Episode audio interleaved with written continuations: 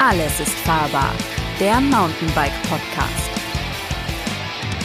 Hallo und herzlich willkommen zum Podcast des Mountainbike Magazins Alles ist fahrbar. Mein Name ist Christian Ziemek und ich führe euch wie immer durch diese Folge des Podcasts. Und heute geht es um das Thema Verletzungen. Mit mir in der Leitung, und ihr könnt hören, dass es zusammengeschaltet ist, wir sitzen an verschiedenen Orten in Deutschland, ähm, ist einmal Thomas Schmidt, der Prof. Er ist unser Testfahrer, Fotofahrer und Maskottchen für das Magazin seit vielen Jahren und ähm, auch ein sturzerprobter Mountainbiker, möchte ich sagen. Hallo, Prof. Hi, grüß euch. Ebenfalls in der Leitung ist Gustavo Enzler. Das ist unser Mountainbike-Grafiker. Er ist zu uns gekommen vor neun Jahren und war vorher kein Mountainbiker, hat damit angefangen, als er bei uns äh, den Job äh, aufgenommen hat und kann deshalb auch schöne Anfängergeschichten erzählen aus diesem Bereich. Hallo Gustavo. Hallöchen. Ja, äh, fangen wir doch einfach mal an ähm, mit äh, einer Bestandsaufnahme. Äh, wer in der Runde hat denn schon mal alles äh, die Hände kaputt gehabt? Hand hoch. Haha, kann man nicht sehen. Aber ich glaube, wir hatten alle schon mal was an den Fingern, oder? Also ich habe ich hab sie aktuell kaputt. Ja. Kap kaputt heißt was? Fingernagel. Also ich, ich äh, habe ähm, aktuell äh, wurde geflickt irgendwie. Ich habe meine tatsächlich meinen ersten Bruch und meine erste OP nach, äh, weiß nicht, 20 Jahren Mountainbiken jüngst gehabt, gebrochenes Handgelenk, kommen wir gleich noch zu. Gustavo, was hast du gemacht? Ähm, ich bin im Sommer, das ist jetzt auch tatsächlich schon wieder drei Monate her, ähm, bin ich gestürzt beim, mit dem E-Mountainbike. Äh, und äh, vermutlich ist meine Hand irgendwie vor den, vor den Kopf und wollte sich ähm, abstützen oder den, den Kopf schützen, bevor er dann mit dem, äh, mit dem Helm dann Kontakt mit dem Baum bekommen hat. Und vermutlich habe ich sie mir überdehnt, und zwar den Zeigefinger, den Mittelfinger und den Ringfinger der rechten Hand und äh, habe da Kapselabrisse. Gleich mehrere? Ähm, ja, genau, drei Stück. Und äh, da hieß es erst, ja, sechs Wochen, dann ist das wieder gut. Also es ist jetzt drei Monate und ich bin gerade in der Phase, wo ich im Prinzip die Bewegungsfähigkeit, also verheilt ist es, aber die Bewegungsfähigkeit wieder äh, herstellen möchte. Doch, da geht's mir richtig gut. Aber nix. Noch nie gehabt? Was jetzt? Äh, die, die Kapsel? Nee, äh, an Oder den Händen. An den Händen. So, die Hände, natürlich habe ich an den Händen relativ viel gehabt. Also die, die Hände damit, das ist eigentlich so ein Start in meine Verletzungskarriere äh, Mountainbike-technisch. Da habe ich mir das Kahnbein vor 20 Jahren gebrochen. Damit fing alles an. Aber Hände, Hände ist auch so ein Thema. Wie will man sich Hände schützen? Knieschoner gibt es, Helme gibt es, Rückenprotektoren beziehungsweise Rucksäcke mit Protektoren drin. Es gibt so viel. Ähm, manche Sachen lässt man auch, ne? Ellbogenschoner nerven immer, aber Hand, so ein Handschuh, klar, der schützt einen vor so ein bisschen aufgerissenen Fingerkuppen, aber Hand mhm lässt sich einfach auch tatsächlich schwer schützen. Ne? Ja, also es gibt tatsächlich, das weiß ich so aus meiner Tätigkeit als ähm, Zubehörtester, gibt es tatsächlich auch für Handschuhe Schutzklassen. Das hat mir die Firma Röckel mal erklärt. Die haben auch, sind eine der wenigen Firmen, die einen Handschuh haben mit einer Körperschutzklasse sowieso. Ich glaube zwei oder was weiß ich, was das ist. Das ist auf jeden Fall ein Downhill-Handschuh, der entsprechende Pads aus Carbon und abriebfesten Kevlar-Materialien hat oder hatte. Ich weiß gar nicht mehr, ob es sie noch gibt.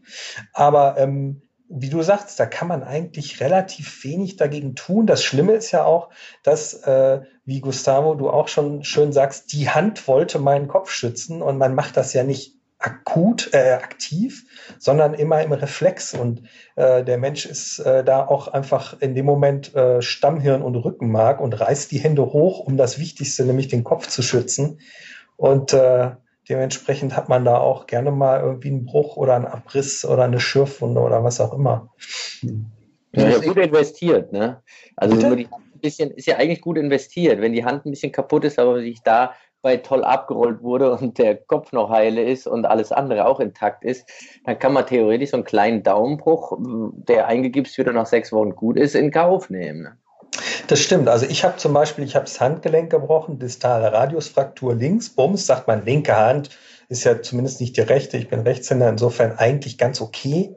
Aber äh, schönes Wort, ich habe dabei einen den triangulären fibrokartilaginären Komplex mir gerissen.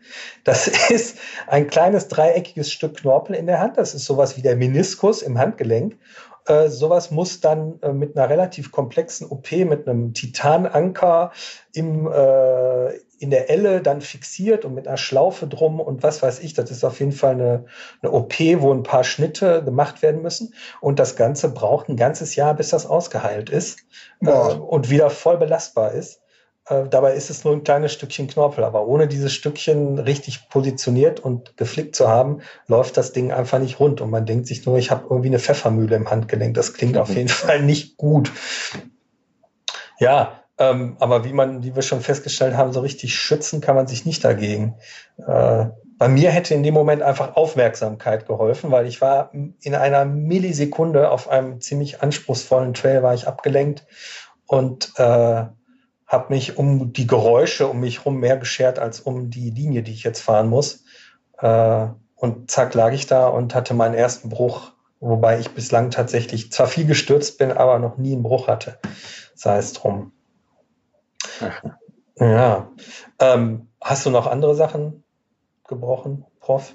Außer naja, das ich bin, ich bin ja, die, das ist, das ist die Hand ja noch lange noch nicht fertig. Also Mittelhand habe ich mir auch gebrochen, ein offener Bruch mit schöner Anekdote, dann Skidaumen, wo da so ein Band abreißt, was auch häufiger ist, als man denkt, weil man kann beim Skifahren in der Schlaufe hängen bleiben, aber wenn man äh, beim, beim Sturz mit dem Daumen am Lenker hängen bleibt, mit viel Effekt, kann sich da auch wunderbar das Seitenband abreißen. Ah.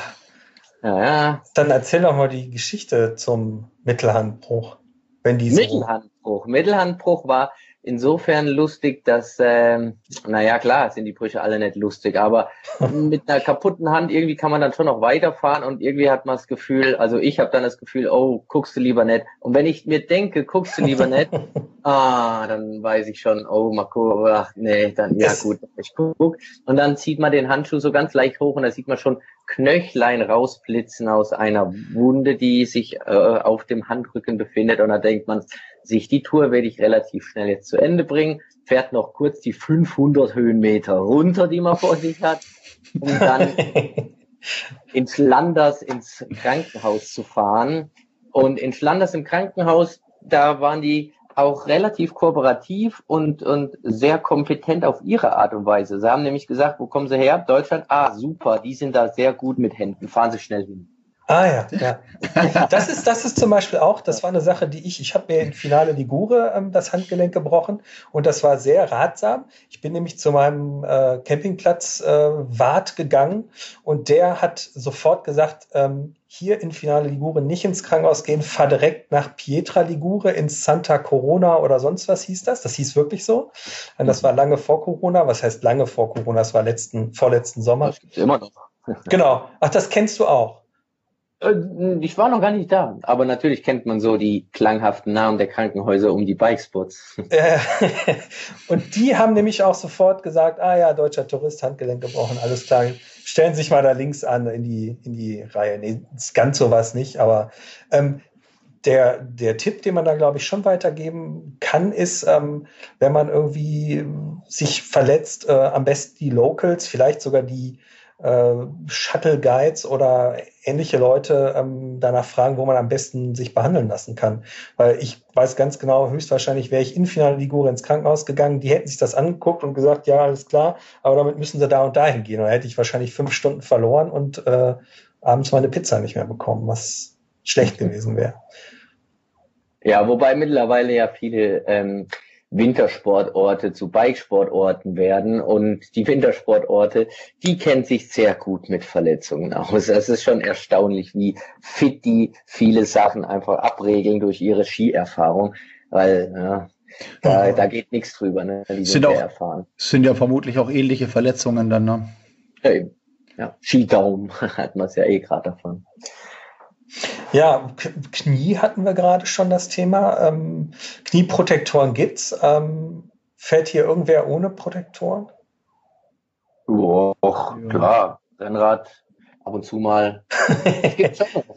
ich bin also, ja eigentlich auch nicht der, der Bikepark-Fahrer, deshalb fahre ich eigentlich grundsätzlich ohne Protektoren. Das kommt wirklich nur in Einsatz, wenn nicht mal im Bikepark sein sollte, was tatsächlich auch schon wieder echt länger her ist.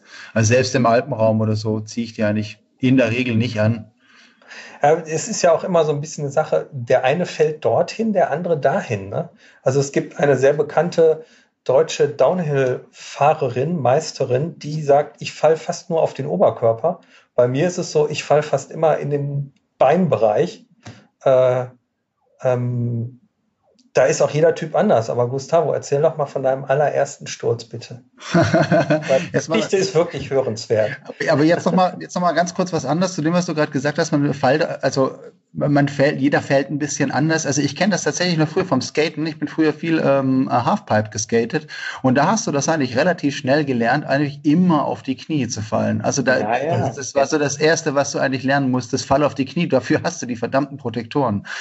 Und äh, das ist beim Biken gestaltet sich tatsächlich das so ein bisschen anders, weil du, wie du auch vorhin schon gesagt hast, so, so instinktiv einfach immer die, die Krabbler ausfährst, ja, immer die Hand vor den Kopf oder zur Seite raus und dann landet die Hand so schräg schlecht irgendwie, dann kommt das Gewicht vom Körper hinterher, noch das Bike vielleicht und dann hast du ruckzuck, hast du dir einen Mittelhandknochen gebrochen oder was auch immer.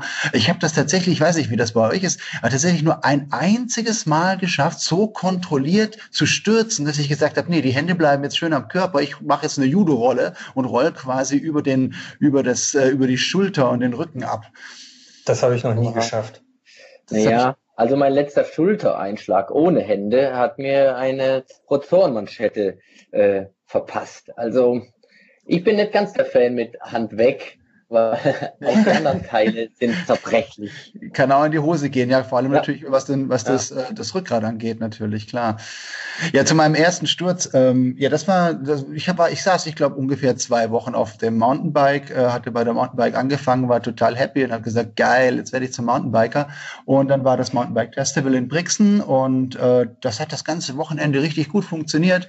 Ich bin da rauf und runter gefahren und äh, immer dem Prof hinterher oder den Kollegen halt von der Mountainbike Mountainbike und das war sehr lustig. Ähm, man, man, lernt natürlich dann auch ziemlich viel und ziemlich schnell und ähm, wobei die Jungs dann auch immer relativ schnell weg waren und ich dann irgendwie allein im Wald stand. Aber da hatten wir dann an dem Sonntag, am letzten Tag eine gemeinsame Ausfahrt geplant und ich bin ein Leitwell 601 gefahren, war stolz wie Bolle, weil ich wusste, das ist irgendwas ganz Tolles und ganz Besonderes. äh, und äh, das muss man unbedingt mal gefahren sein, weil das irgendwie total special ist. Und ähm, auf jeden Fall, äh, wir hatten so eine total, also völlig einfache, überschaubare Abfahrt irgendwie äh, schon auf Halbhöhe im Wald. Und das Ding hatte damals noch so eine, so eine Variostütze mit so einem Hebel unter dem Sattel. Und die, ähm, die, die, da dachte ich, okay, jetzt geht's ja bergab. Und man hat mir gesagt, wenn es bergab geht, dann muss, die, dann muss dieser Sattel runter.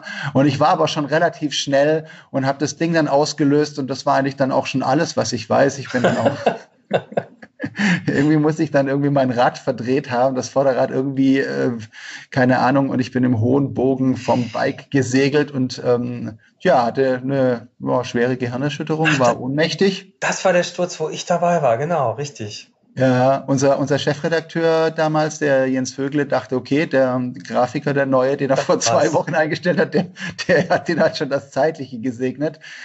Ähm, ich weiß noch genau, wie das von hinten aussah, weil ich bin hinter dir gefahren, weil wir waren ja eine größere Gruppe. Und ich weiß noch ganz genau, es war leicht Abschüsse, also wir sind leicht, leicht off-camber gefahren, also leicht am Hang. Und ähm, es war sehr trocken und staubig und ich habe original wirklich nur eine Staubwolke gesehen und ein Rad, was senkrecht daraus hervorsprang. Und dann habe ich erstmal nichts mehr gesehen und irgendwann äh, sah ich dann, dass du einfach weg vom Fenster warst. Du warst wirklich einfach, du warst bewusstlos, ne? Ja, ja, genau. Bestimmt, bestimmt 15, 20 Sekunden war das. Ähm, ja, sowas hat man mir gesagt. Ich glaub, ja, und du wolltest länger. dann auf jeden Fall aufstehen. Nein, ich muss weiterfahren, ich muss weiter. Was man halt so sagt, wenn man irgendwie gerade eine Gehirnerschütterung hatte oder kurz weg war. Aber das war auf jeden Fall nicht schön. Ich meinte eigentlich den anderen Sturz, aber das ist auch ein guter Tipp.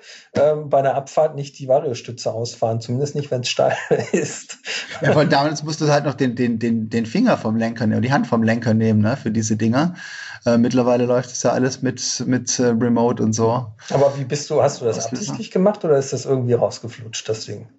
Nee, nee, ich habe das absichtlich gemacht. Ich wollte den Sattel darunter machen. Ich dachte, das ist gar kein Problem. Das ist ja irgendwie flach hier oder ich meine so leicht ab, abfallend und ja. ist ja easy. Und ich habe das einfach falsch eingeschätzt. Wie man das macht okay. so als Anfänger. Ja. Da, da, schätzt man ja irgendwie alles falsch ein. Also entweder du, äh, entweder du sitzt da und scheißt dich ein und denkst, das ist alles viel zu gefährlich, ich werde sterben. Oder du denkst halt, ja, das geht doch alles wunderbar. Und so ist das bei mir gewesen, weil ich ja andauernd nur irgendwelchen mega Cracks ähm, wie euch hinterhergefahren bin. Und deswegen dachte ich, ja, wenn die das können, dann kann ich das gleich fünfmal. Ja, Pustekuchen. Einhändig mit dem Fahrrad fahren. Das ist schon eine Liga. ja, das ist auch eine schnelle Passage, wo es, ich weiß noch genau, es ist relativ flott und es war irgendwie loser Untergrund und auf einmal sah man nur noch eine Wolke. Ja, das muss man im Sprung machen. Einhändiges wie mit den Tier-Offs, wie wenn man die äh, Abreißvisiere an den Goggles hat. Das macht man auch im Sprung als Downhill-Fahrer. So muss das nächste Mal im Sprung einfach machen. Da kann man dann nicht stürzen. Super Thema, Sprung. Äh, was ich mich frage, also Gustavo, du und ich, wir sind ja beides jetzt nicht die großen Airtime-Experten, äh, würde ich jetzt einfach mal so sagen. Also ich ich kann, ich kann Drops, ich kann auch relativ tiefe Drops, aber so richtig in die Luft nach oben, das äh, passiert selten bei mir. Prof, du kannst das ja? Wie oft stürzt man, bevor man einen Sprung oder wie steht man den sofort oder wie, wie oft legt man dabei das ja, in der Luft also, zur Seite? Du willst schon, du willst schon, also du willst schon den Sprung äh, vollenden. Das ist natürlich das Ziel und zwar beim ersten Mal. Ähm, aber der, wichtig zu wissen ist, man stürzt nicht in der Luft. Die Landung ist das Problem. Klar. Also tatsächlich, in der Luft hat sich noch keiner großartig wehgetan. Auch da, die Remote-Sattelstützen, ein wunderbares Thema. In der Luft aus Versehen an so eine ähm, Axis zum Beispiel gekommen, die toll schnell auslöst und dann landet man mit hoher Sattelstütze. Ganz hässlich. ähm, ja. Ähm, aber tatsächlich bei Sprüngen ist die, die, die wirkliche, die hohe Gefährlichkeit gar nicht so gegeben, weil du lang genug das, äh, die Katastrophe kommen siehst. Du springst ab und merkst, ach du Scheiße. Und durch, durch dieses lange, ach du Scheiße denken, kriegt der Körper schon noch ein Notfallprogramm hin. Entweder lässt man das Rad weg oder man hält sich gottesfest, bleibt ja mit den Füßen drauf, egal wie man landet. Hauptsache nicht irgendwie ein Körperteil so halb unten. Und dann kriegt man ganz gutes Crash-Management hin. Ähm, hässlicher sind alle Sachen, die relativ schnell plötzlich probieren, wo äh, passieren, wo man gar nicht die Chance hat zu denken, ach du Scheiße, sondern bei ach du liegt man schon. Da ist natürlich dann weniger ähm, Management am Start. Ähm, an sich bei Stürzen ein hässliches Sprunggelenkfraktur gab es schon mit viel zu weit springen. Weil man viel zu weit springt, das ist, da kann man, kriegt man mehr viel hin. Weil man landet Gottes im Flachen und entweder bleibt man auf dem Rad und steht's irgendwie, schlägt durch und äh, hofft, dass es gut geht. Da gibt's den Red Boy, bei dem hat's auch nicht geklappt, weil er so Richtig. zu weit gesprungen ist, da sind die Sprunggelenke kaputt gegangen. Bei mir ähnlich. Ähm, dann gibt's auch bei diesen Dartfest-Sachen, wenn da die Jungs über die 20, 30 Meter Sprünge zu weit fliegen, das ist oft hässlich. Zu kurz kriegt man irgendwie noch hin, aber zu weit ist hässlich. Allerdings zu weit springen ist auch äh, wiederum schwieriger als zu kurz springen. Zu kurz springen kann man schneller lernen. Hm. Ja, also schon mal Sprunggelenksmanschetten probiert dafür oder? Gibt's sowas? Ja, ich meine schon, ne? Das ja, gibt's von die Thema so aus Carbon ah, und sowas. Das gibt's, das gibt's auch die ganze 661 und alle anderen ähm, Protektorenhersteller haben irgendwie solche quasi Socken. Die haben natürlich vorne nichts, die haben ihren Winkel, haben die Ferse frei und sind dann oftmals komplett zum Schnüren. Sieht irgendwie so ein bisschen aus bei Pferden, gibt sowas, glaube ich, manchmal auszustatten. Mhm. Haben die ganzen Dirtspringer und Slopestyler ah, ja. fahren das auch ganz viele BMX-Pros, die mit den Dingern immer unterwegs sind. Aber mehr oder weniger auch wegen ähm, Abspringen und, und schief landen. Also geht es gar nicht direkt um eine, um eine Fraktur, sondern einfach um den klassischen Bänderriss, der mhm. einfach mal passiert, wenn du das Rad dann doch gehen lässt und dann drückst du dich nach vorne ab, wenn du viel zu kurz springst und dann fliegst du über den Lenker und schaffst es gerade noch so als Person den Landehügel zu erreichen, dein Fahrrad nicht und dabei kann es schon mal sein, dass du quer auftrittst und dir dann halt die Bänder reißt. Das äh, weiß man mittlerweile, dass sie ganz gut heilen und man nicht irgendwie da operieren muss oder einen Gips hat.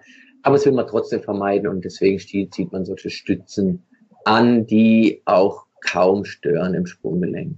Nochmal für die Zuhörer, die jetzt vielleicht mit der Terminologie nicht ganz so vertraut sind, ähm, äh, wenn der Prof hier von das Rad gehen lassen oder das Rad weglassen spricht, äh, das wird wahrscheinlich den meisten Mountainbike-Lesern irgendwie erstmal äh, den, das Blut in den Adern gefrieren lassen, weil es bedeutet natürlich, dass man sich in der Luft vom Rad trennt, das Rad zur Seite sozusagen wegwirft. Unter sich nach hinten, also ein Bocksprung. Ah, ja quasi. Oder so, oder so, ja, ja. Also bei so Dirt-Jumpern sieht man es ja auch einfach oft, dass sie es so in der Luft irgendwie zur Seite oder nach unten oder wohin auch immer. Ja, meistens schon gerade. Du willst schon mhm. ja den Impuls zur Landung geben. Also mhm. seitlich lässt es nicht weg. Du hüpfst mhm. nach oben oder so über den Lenker raus. Also tatsächlich, als hättest du auch den Remote-Sattelknopf gedrückt aus Versehen.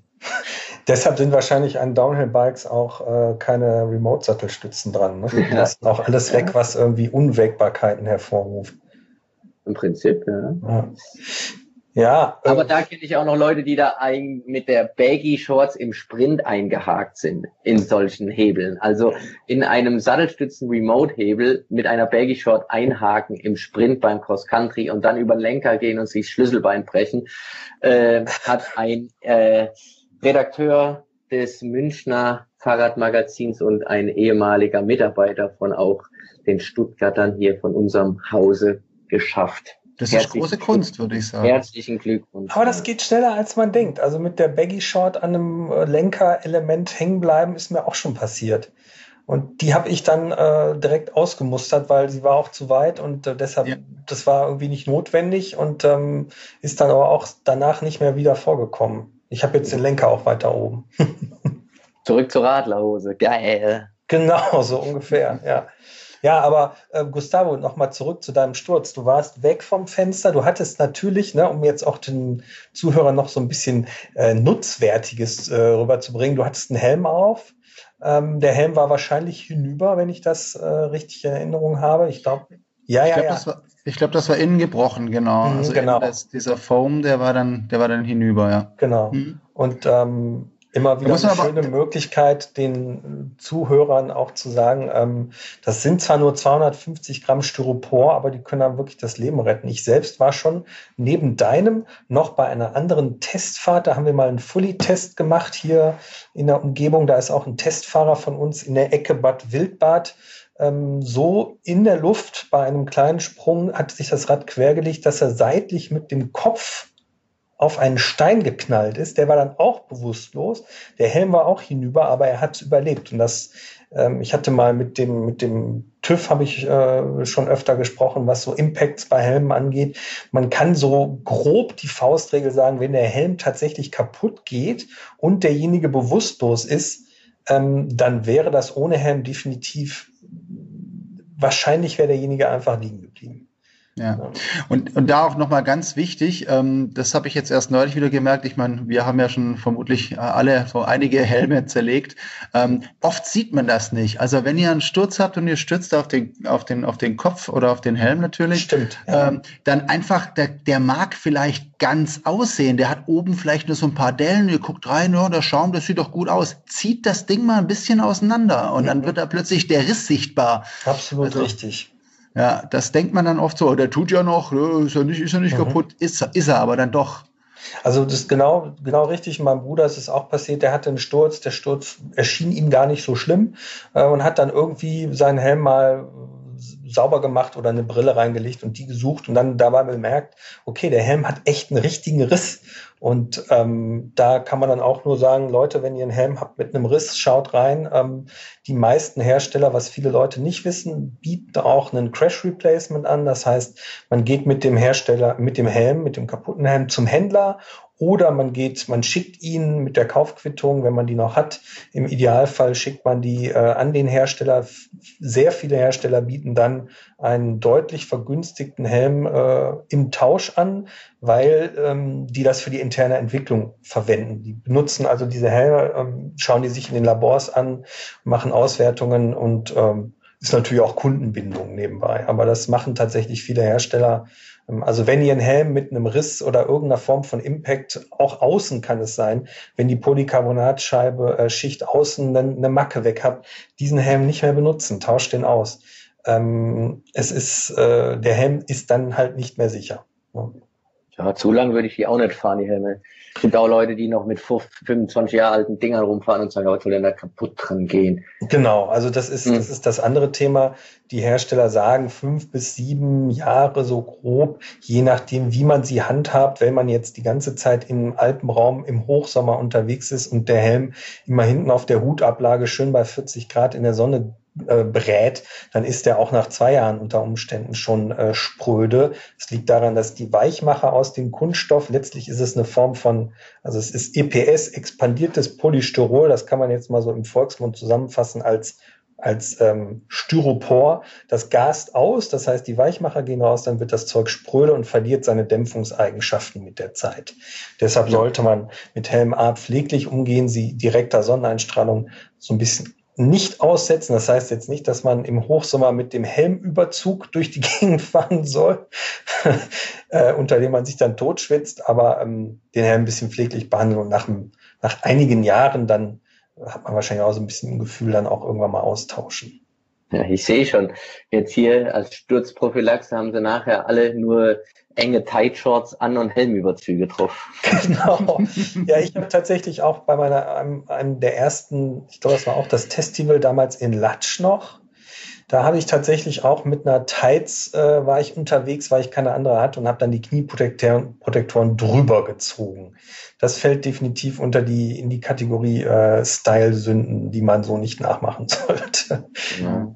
Ja. Aber wenn wir vom, vom äh, über die Helme jetzt auch reden, ich bin ja froh, dass äh, der Mountainbikesport seit über 20 Jahren ähm, mit Helm existiert und das ist nicht mehr wegdenkbar. Leider ist jetzt und äh, deswegen erzähle ich es auch hier dieses E-Mountainbike-Thema ja auch äh, ein präsentes, gibt's ja auch äh, das dementsprechende Magazin wird ja auch bei der Mountainbike mit behandelt. Aber EMTB-Fahrer sehe ich erstaunlich viele ohne Helm. Also Wirklich? da fehlt noch ein bisschen die Erkenntnis.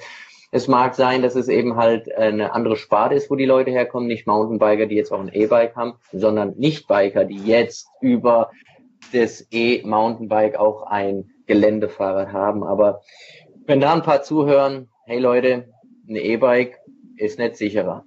Mhm. Ja, ja, auf keinen Fall. Also vor allen Dingen diskutiert die Industrie ja auch über eine neue Norm für E-Bikes. Äh, also eine neue Helmnorm für E-Bikes, weil die äh, durchschnittliche Geschwindigkeit höher, dementsprechend auch die Beschleunigungswerte bei einem Sturz höher sein können.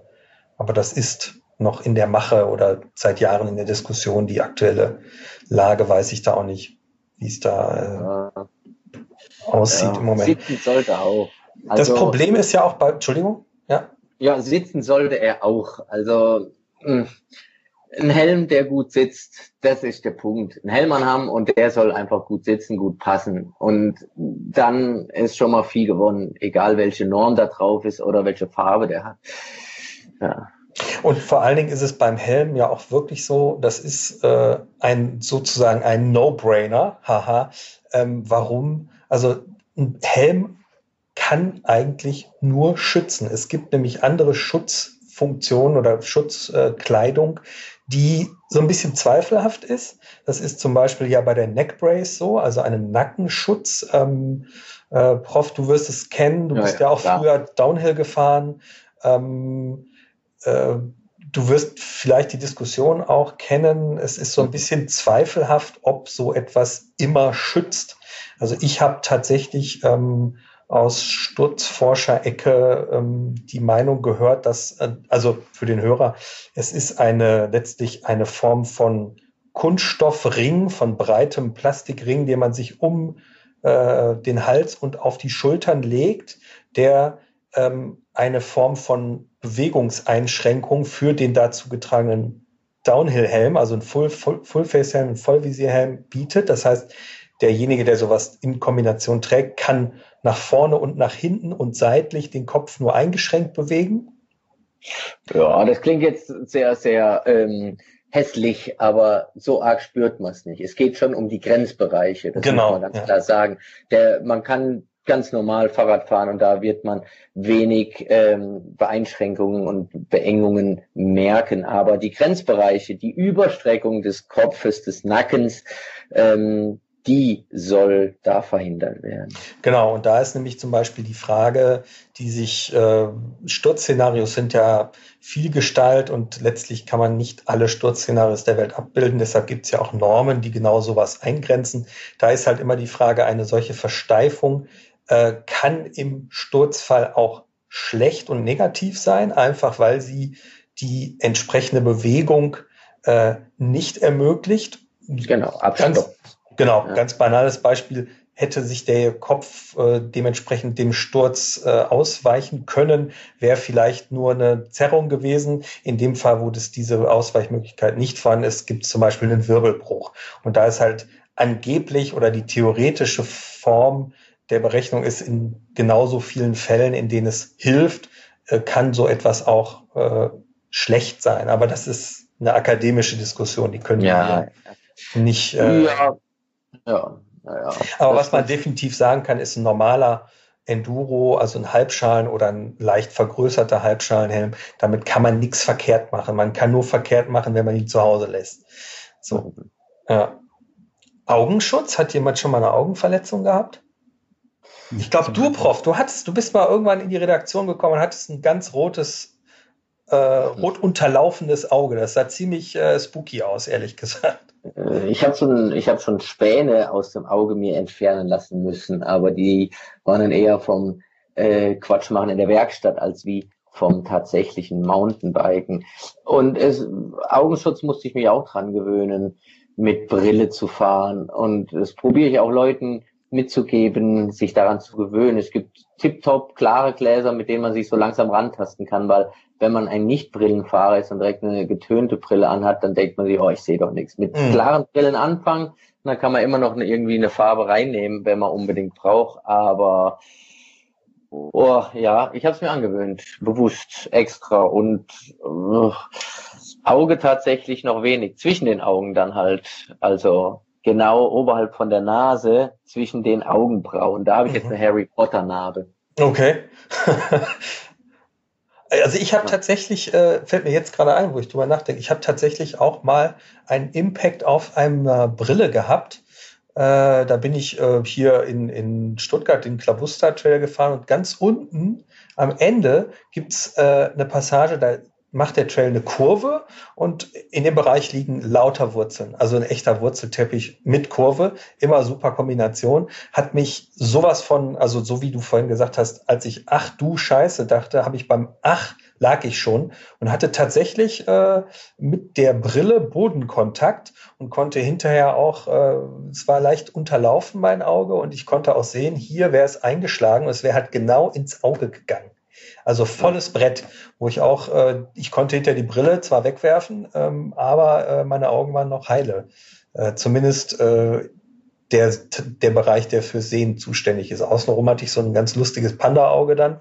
Mhm. Ähm, das war so ein bisschen dunkler als der Rest, aber ähm, das hat definitiv auch geholfen. Ja. Was man auch gerne mal sieht, sind natürlich Leute, die ohne Brille fahren und dann im Sommer sich äh, die äh, während der Fahrt die Insekten rauskratzen ja. und dann leicht die Spur verlieren. Ne? Klassiker oder Dreck oder Staub, was drin haben. Ich meine auch, äh, ich meine, ich bin Allergiker, habe so ein bisschen Pollenallergie. Auch da ist das natürlich Gold wert, so eine Brille. Hm. Hm. Ja. Hat schon mal äh, jemand von dem Vorteil einer, ähm, einer Goggle profitiert? Goggle macht schneller. Goggle macht schneller? ja, ja ähm, wenn man eine Goggle anhat, fühlt man sich sicherer. Das kann auch schlecht sein. Also zu, zu, zu, ein zu gutes Sicherheitsgefühl ist nicht immer von Vorteil. Und hm, komischerweise ist dieser Abschluss, dieser Gesichtsabschluss äh, vermittelt mir zumindest als jemand, der auch schon viel ähm, mit dem Vollvisierhelm gefahren ist und Downhill gefahren ist, vermittelt er irgendwie mehr Schutz. Das ist eine subjektive Empfindung. Mhm. Ähm, aber die kenne ich von verschiedenen anderen Leuten auch, die auch sagen, ja, stimmt, wenn ich die Goggle anhabe, fühle ich mich irgendwie geiler, schneller und wilder. Mhm. Und ähm, Manche Leute nutzen das tatsächlich. Die ziehen die Goggle auf im Rennen und wissen, ey, jetzt bin ich noch ein Tick nicht schneller. Ach. Aber man darf sich da nicht, äh, nicht trügen lassen. Da fällt mir eh sogar gerade noch was ein, was ich ganz eben zum Thema Knieschoner mit und ohne auch noch hatte. Eine interessante Anekdote des Herrn Harald Phillips auch schon mal hier im ähm, Podcast gehabt. Der fährt ungern mit Schonern. Warum fährt der ungern mit Schonern? Weil er genau wie mit der Goggle sich zu sicher fühlt. Mhm. Der sagt, wenn ich die Schoner anhabe, dann dann gebe ich einen Ticken zu viel Gas und fahre einen Hauch übers Limit, weil ich bin ja geschützt. Und äh, andersrum, ohne Schoner passe ich einfach einen Ticken mehr auf, weil ich weiß, ich bin nicht am Knie geschützt, pass lieber einen Ticken mehr auf. Ich selber würde den Leuten trotzdem sagen, dann fahrt halt einen dünnen Schoner, der eher äh, wirklich so ein Pedalier All-Mountain Schoner, wo ihr mhm. vielleicht denkt, der schützt euch nicht, aber am Ende tut das doch und macht ein warmes Knie. ähm, Ja, sich zu sicher sein ist nicht gut.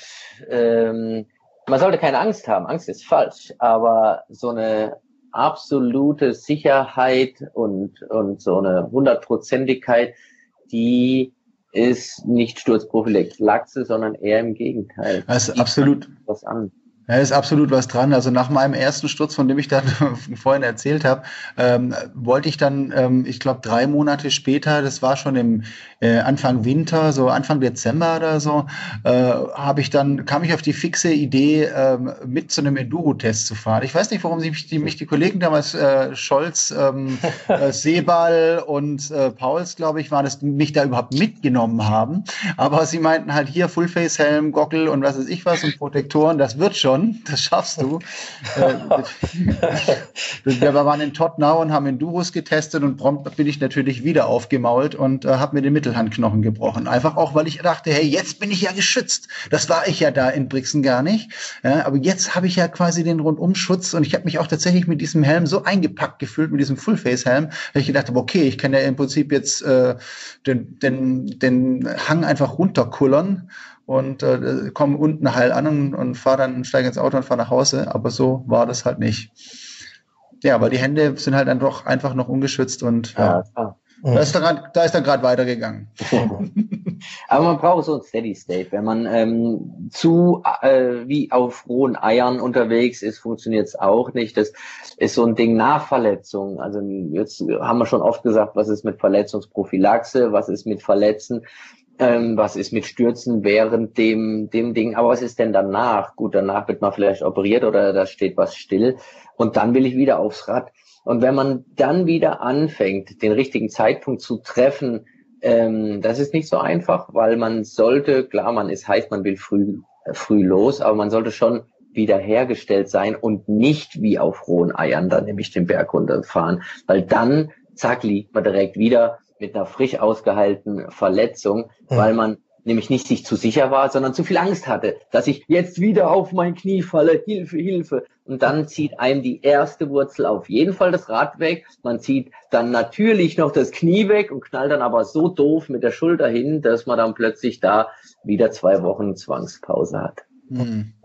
Ja, also ich hoffe, dass hier noch niemand von dem Nutzen eines Rückenprotektors äh, ihn wirklich gebraucht hat. Also bei mir war es tatsächlich das das einzige Ausrüstungsteil, was ich bei meinem größten Sturz bislang noch nicht gebraucht habe. Prof, hast du schon mal, bist du schon mal richtig auf den Rücken gestürzt? Bestimmt. Oder? Nur, ja, aber schön flach, so dass man kurz dann halt mal, ähm, also einen, einen halben, einen halben Frontflip nur macht und wenn man dann auf den Rücken landet, dann uff, geht, ent, entweicht äh, 110 Prozent der Luft aus der Lunge und man denkt, Hilfe, die kriege ich nie wieder rein, aber bislang noch nie, dass ich dachte, oh, das war aber jetzt ganz schön gefährlich auf dem Rücken. Mhm. Okay. Mal gegen Baum auch, wenn man irgendwie dann doch durch die Gegend wirft und dann so ein bisschen hinten gegen Baum, aber da habe ich wohl ein gute, gute Sturz, Sturzmanagement, das ist ganz gut funktioniert mit Rücken. Ich habe mir auch ähnlich, wie ich mir die Brille angewöhnt habe, angewöhnt, mit Rucksack zu fahren. Das ist natürlich auch wieder mhm. so ein mhm. spältiges Ding.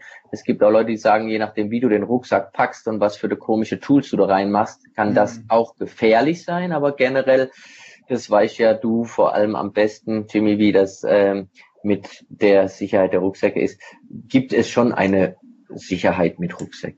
Oh, absolut. Also es ist ähm, so, dass die aktuellen Modelle, die jetzt äh, auch in unseren Tests immer wieder auftauchen, ähm, nach äh, strengen Normen getestet werden. Und zwar werden die immer im Aufbau zertifiziert.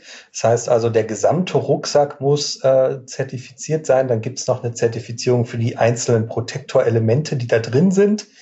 Ähm, aber es ist natürlich so, dass man jetzt ähm, ich sag mal, eine Thermoskanne aus Metall, die sollte man jetzt nicht äh, in den Rucksack packen, wenn man auf einem technischen Trail unterwegs ist und ähm, äh, voraussichtlich vielleicht ein Sturzrisiko besteht. Das kann man gerne machen, wenn man irgendwie auf den Weihnachtsmarkt geht, um sich einen Glüh Glühwein abzufüllen. Aber während des Radfahrens, auch gerade im technischen, ich bin da auch immer so ein bisschen skeptisch, wenn ich dann sehe, ähm, äh, ich habe hier meine Espresso Bialetti dabei und mache irgendwann auf dem Berg irgendwie, äh, äh, mache ich mir einen Kaffee, das ist eine schöne Sache.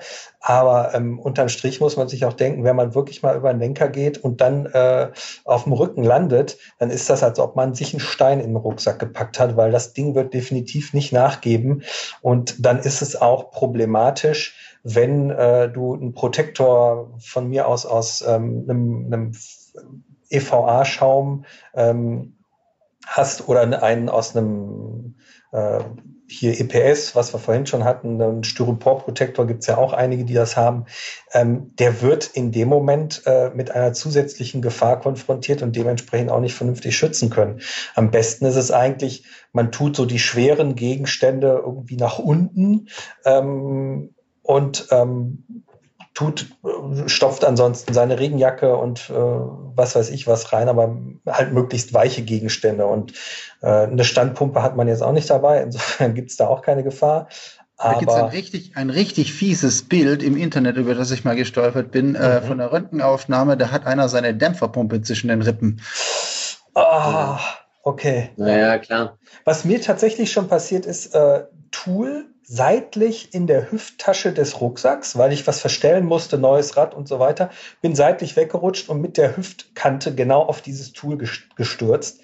Äh, wenn das nicht dort gewesen wäre, wäre da weicher Waldboden gewesen, aber so habe ich mir dann da irgendwie die Imbusschlüssel in, im Verbund äh, in die Seite gerammt. Das war echt kein Spaß, ist jetzt nichts passiert, Schlimmes, aber äh, hätte man auch angenehmer lösen können, diesen Sturz. Ja. Ja. Was ganz Banales, Schuhe. Also ich habe irgendwann mal waren wir auch, das war auch in Latsch, da war ich mit dem André Schmidt, unserem Redaktionsleiter und einem anderen Kollegen damals zum Bike-Test.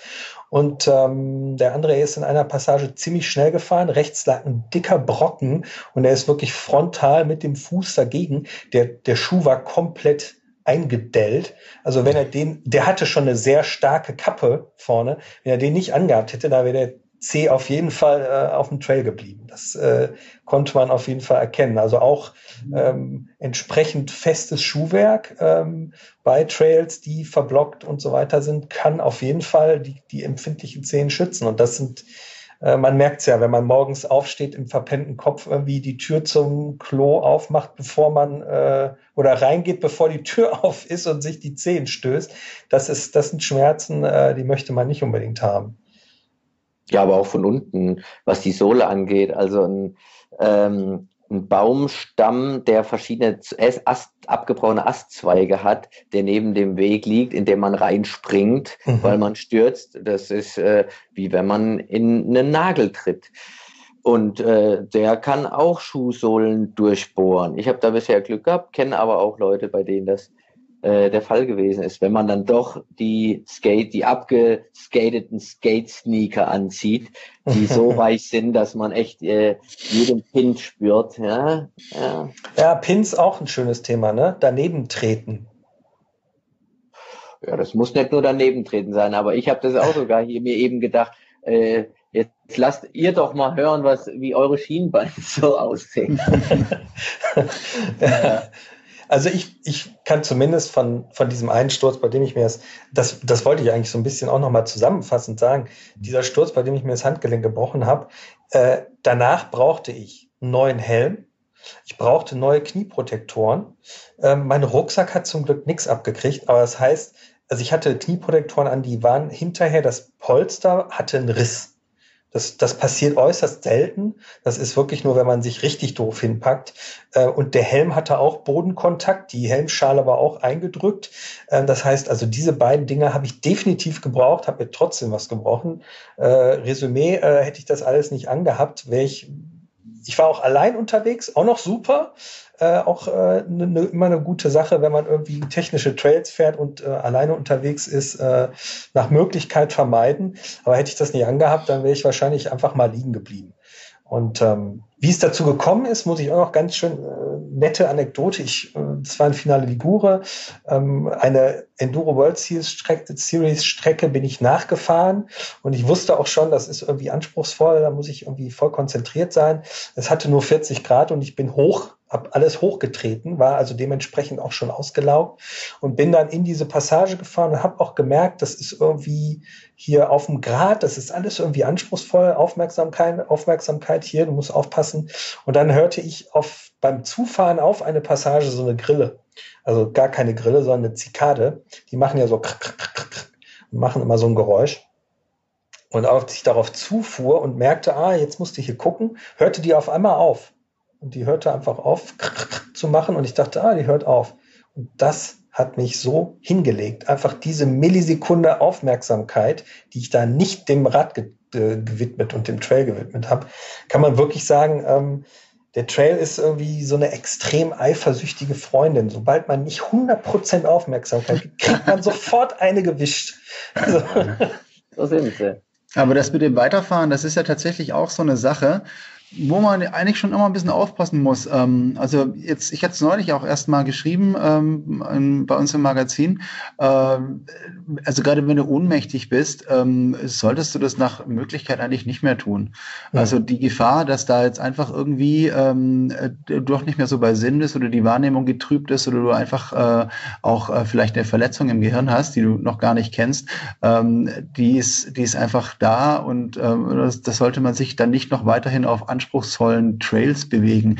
Ich hatte das ähm, vor, vor ein paar Jahren mal, da bin ich auch äh, irgendwie von über den Lenker gegangen und wollte mich abrollen. Das habe ich dann aber nicht geschafft, weil ich zu spitz aufgeschlagen bin und habe mir, hab mir das, ähm, das Schlüsselbein gebrochen. Und äh, das wusste ich aber da noch gar nicht. Die Schulter hat halt wehgetan, ja, und bin dann einfach noch weiter abgefahren und bin dann tatsächlich noch so ein bisschen über äh, semi-anspruchsvolle Trails gefahren, die aber schon ordentlich durchgerüttelt haben.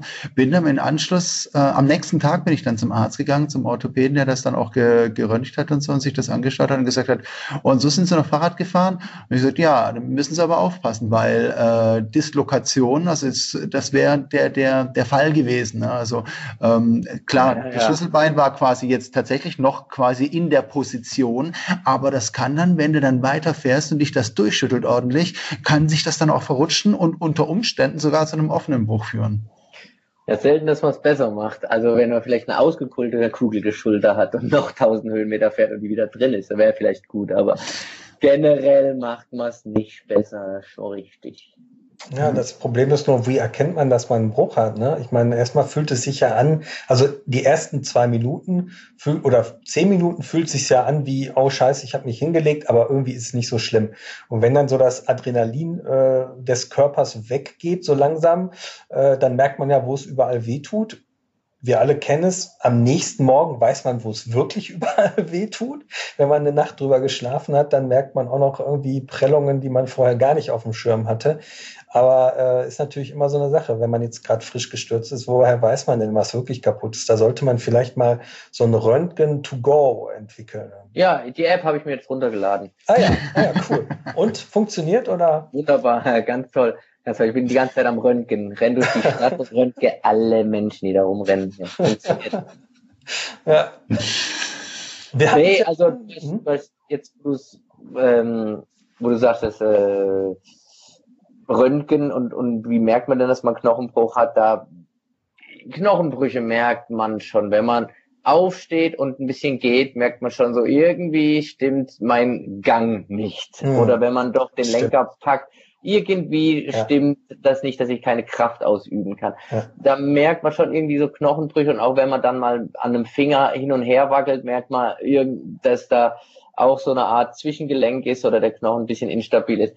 Da sind die Bänder ein anderes Ding. Wenn du Bandabrisse hast, sei es Kreuzband hinten, vorne, Seitenbänder an den Knien oder an den Schultern auch, da ist wirklich die Frage, habe ich da jetzt was ab oder nicht? Ist das was langwierigeres? Und da ist dann dieses Röntgen to go auch gar nicht so witzig, weil da muss man dann wieder einen Kernspin machen, das dauert länger. Mhm. Das sind so die hässlicheren Dinge, die, wo ich auch sagen muss, ich mehr mit zu schaffen hatte wie Knochenbrüche. Das Knochenbrüchding, das ist immer so, hey, wie viele Knochen hast du gebrochen? Und klar, ich komme auf mehr als zehn, aber nicht auf mehr als hundert.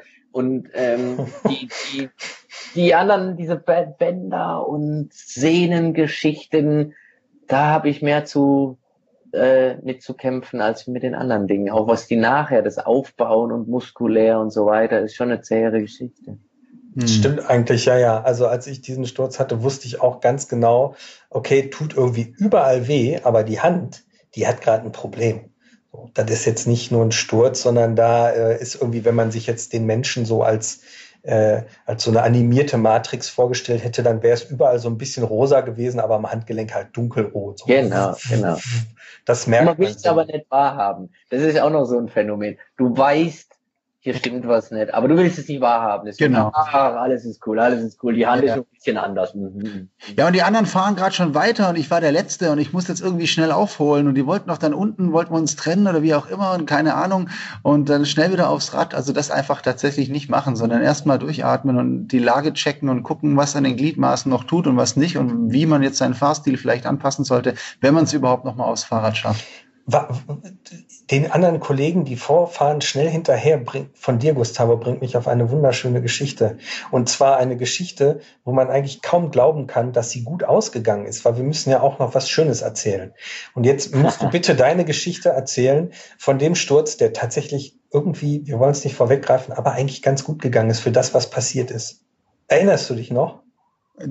Als ich Tier und dem Siebal hinterhergefahren bin, auch in Richtig, genau. oh Gott, naja, wir sind, wir sind irgendwie äh, da so aus einem Wald heraus, aus einer steilen Abfahrt aufs freie Feld über die, auf die Alm gekommen. Und ich sehe die Kollegen vor mir links abbiegen und ich fahre über die Wiese und denke so, ah, das ist jetzt super zum Ausrollen und genial und dann sehe ich da plötzlich vorne unter mir die Straße auftauchen.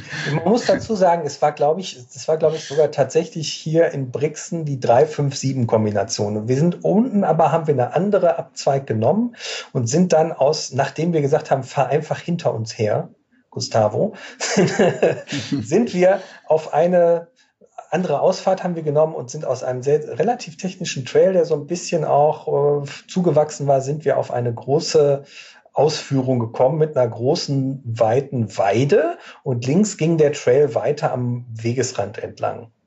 Und genau, du hast dann gedacht. Ich bin einfach geradeaus gefahren. Ja, da kann man jetzt ausrollen und da kann man so ein bisschen schön über die Wiese schießen. Genau. Ja, wahrscheinlich würden sie dich heute einfach von der, von der, vom Rad knallen. Nee, aber, aber nee, ich dachte, da kann man schön ausrollen und äh, ja, und dann tauchte da plötzlich die Straße auf und ich stand quasi vor der Entscheidung innerhalb von, äh, die ich innerhalb von Sekundenbruchteilen fallen musste, fällen musste.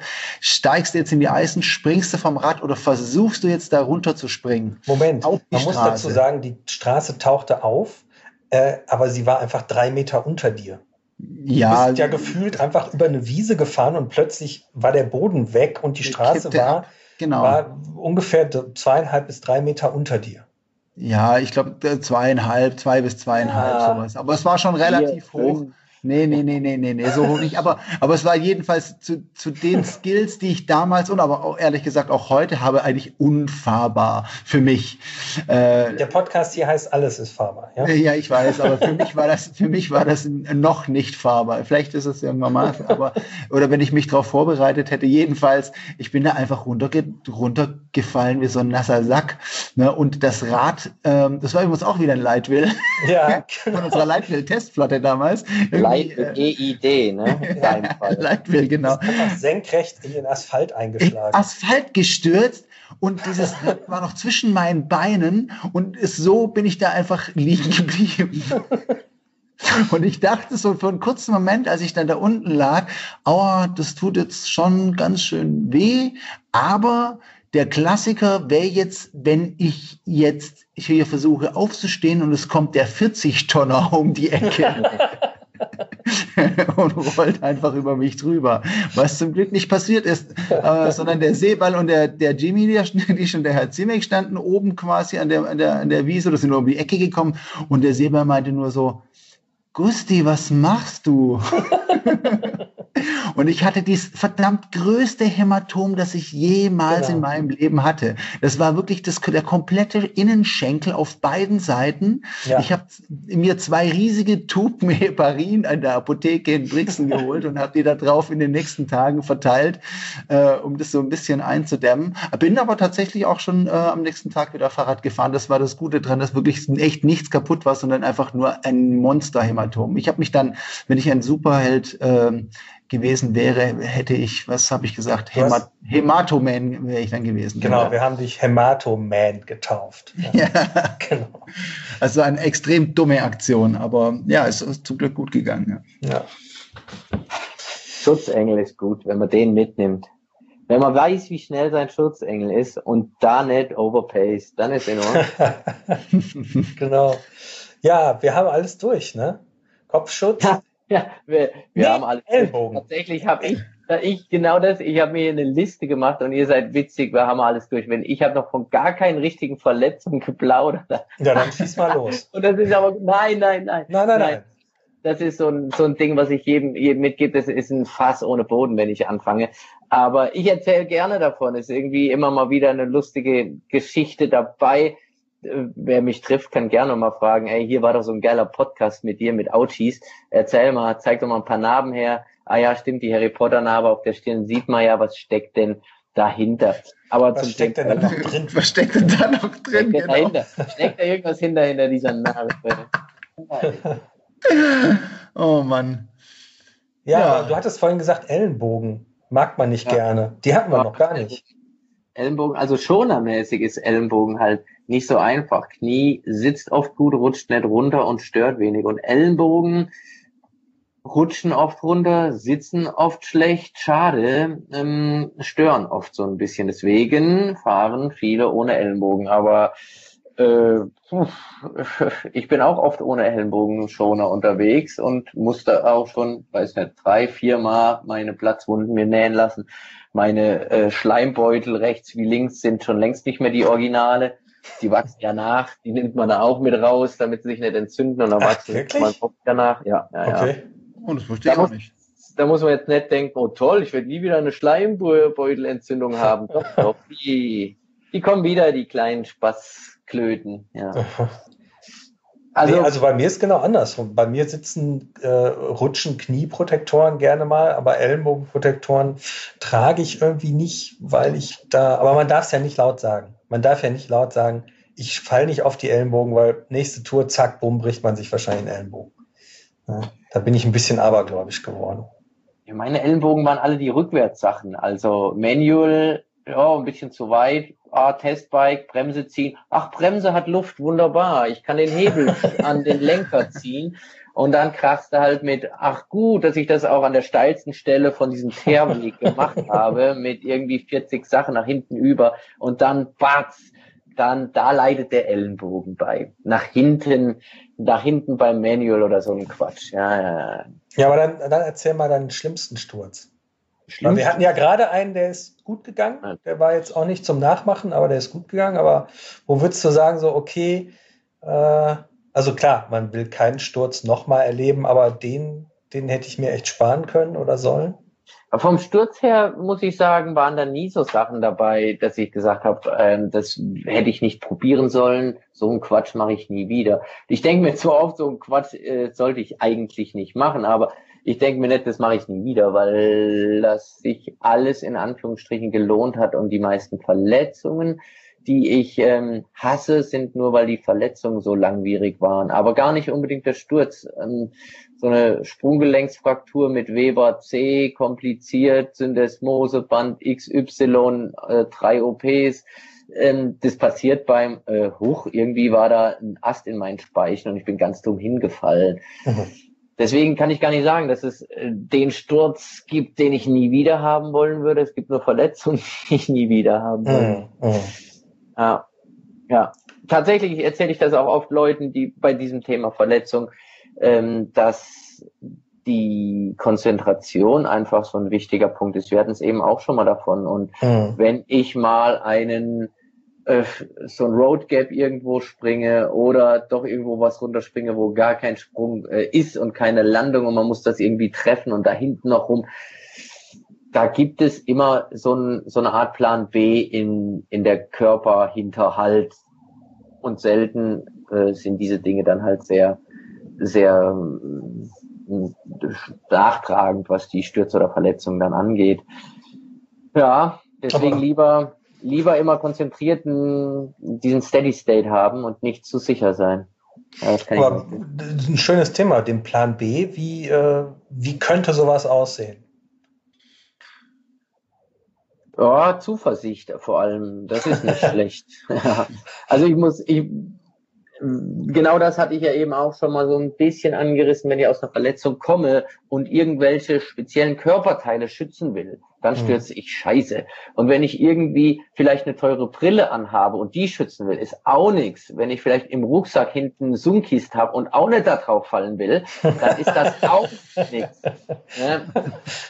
Man muss so ein bisschen zuversichtlich sein und sagen, ey, egal was, wenn ich stürze, kriege ich schon geil hin. Alles ist dafür gemacht, intakt und ready to crash im Endeffekt. Das heißt nicht, dass ich stürzen will oder das herausfordere, aber es macht diesen Plan B ähm, besser. Ja. Mhm.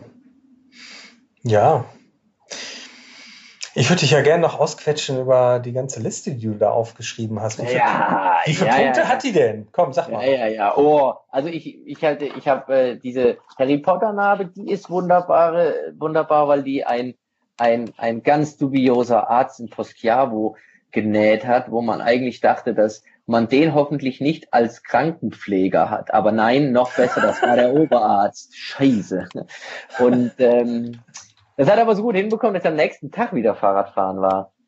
Eine, eine Waden, eine Waden, ähm, Platzwunde in den Pyrenäen war auch toll, weil die wurde genäht von einer Frau, wo man sich nicht ganz sicher ist, wo die Nähen gelernt hat. Aber auf jeden Fall waren das Fäden, die bei der Fadenentnahme in Deutschland wussten die gar nicht, dass jemals solche dicken Fäden produziert wurden. Das, das war Stopfgarn der Großmutter wahrscheinlich. Das war, das war mehr als Stopfgarn, das war Wolle. Also es waren, die, das Ding war zu, aber nicht wegen der Naht, sondern weil einfach so viel Nahtmaterial da drin war. äh, aber es hat auch, äh, hat sich auch gut ergeben. Sonst gibt es auch einige, einige andere Platzwunden die, äh, die speziell waren und gute Geschichten ergeben haben und man Sehnen gesehen hat und seine Handanatomie anschauen konnte. Ja, sonst schon, ja. Hast du auch schon mal was selbst sozusagen bandagiert und einfach abheilen lassen? Ach so, Rambo-mäßig. Ja, so ne, genau. ich bin schon, da bin ich schon konsequent. Da wird mir auch immer nachgesagt, du bist immer so streng, dann gehst du so zum Arzt und machst alles, was der sagt. Da sagt er drei Wochen nicht Fahrrad fahren und dann fährst du wirklich drei Wochen nicht Fahrrad. Ja, ja das ist richtig, aber ich quetsch den auch aus. Und wenn der sagt drei Wochen, dann bin ich an sofort nächsten Tag mache ich dann alles. Also dem Arzt, der mir Regeln gibt, muss schon klar sein, ich halte mich genau da dran, aber kein Stück mehr. Und sobald er sagt, jetzt go, gehe ich richtig. Und das hat sich aber bewährt. deswegen mache ich gar nicht so ganz so viel Sachen dann doch selber. Ich habe mhm. zwar auch immer so einen Wundkleber mit, den gibt's mittlerweile. Es gibt so ein bisschen aus der Surfecke, die Surfer, die kleben sich immer die Wunden, weil die wollen am nächsten Tag wieder die Welle reiten. Und die haben alle Billo-Sekundenkleber aus irgendeinem so französischen Supermarkt dabei und kleben sich tatsächlich ihre Platzwunden zu. äh, und sowas gibt's aber in der, in der, im Notfallbereich auch das ist kein Sprühpflaster, sondern es gibt tatsächlich äh, Wundkleber, Sekundenkleber, der nicht ganz so giftig ist, mhm. den du eigentlich auch statt einer, ähm, einer Naht nehmen könntest. Ist aber nicht so gängig, wissen auch wenige. Habe ich aber auch oft dabei, aber noch nie angewandt. Mhm. Ja.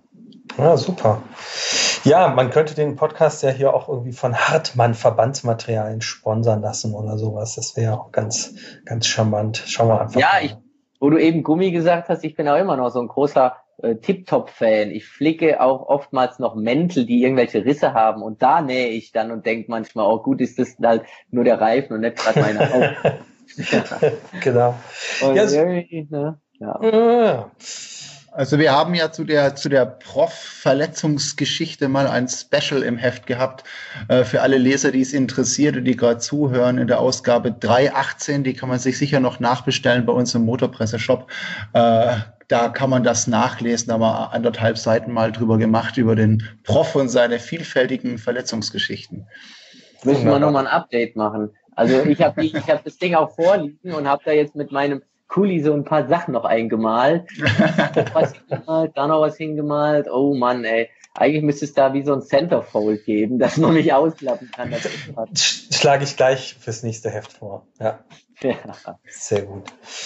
Ja, dann würde ich sagen, ähm, vielen Dank für eure Geschichten. Äh, Gustavo, hör sofort auf zu tippen. Ähm, und ähm, wir freuen uns, dass, wieder dass ihr uns zugehört habt in unserem äh, launigen Podcast-Gespräch. Wir hoffen, ihr konntet ein paar hilfreiche Tipps mitnehmen, äh, die euch äh, auf euren Trails und ähm, auf den Touren zu mehr Sicherheit und weniger Stürzen äh, verhelfen und dementsprechend auch natürlich zu mehr Spaß an der Freude und dem tollsten Hobby der Welt.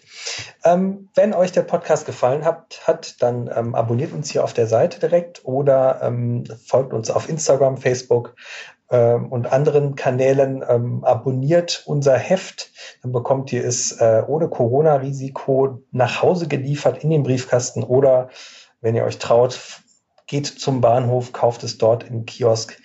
Ähm, auf jeden Fall bleibt bei uns, äh, bleibt uns treu. Ähm, wir bedanken uns bei unseren beiden äh, Gästen. Vielen Dank, Prof. Ja, gerne. Vielen Dank, Gustavo. Und ähm, verbleiben. Äh, ach so, ja, falls ihr Anregungen oder Kommentare zu dieser Folge habt, ähm, schreibt sie uns gerne auf podcast.mountainbike-magazin.de. Vielen Dank fürs Zuhören und wir verbleiben bis dann mit dem Jawohl. Schlusswort. Alles ist fahrbar, vor allen Dingen, wenn man die Konzentration dabei behält. Gute Fahrt. Tschüss. Ciao. Alles ist fahrbar. Der Mountainbike Podcast.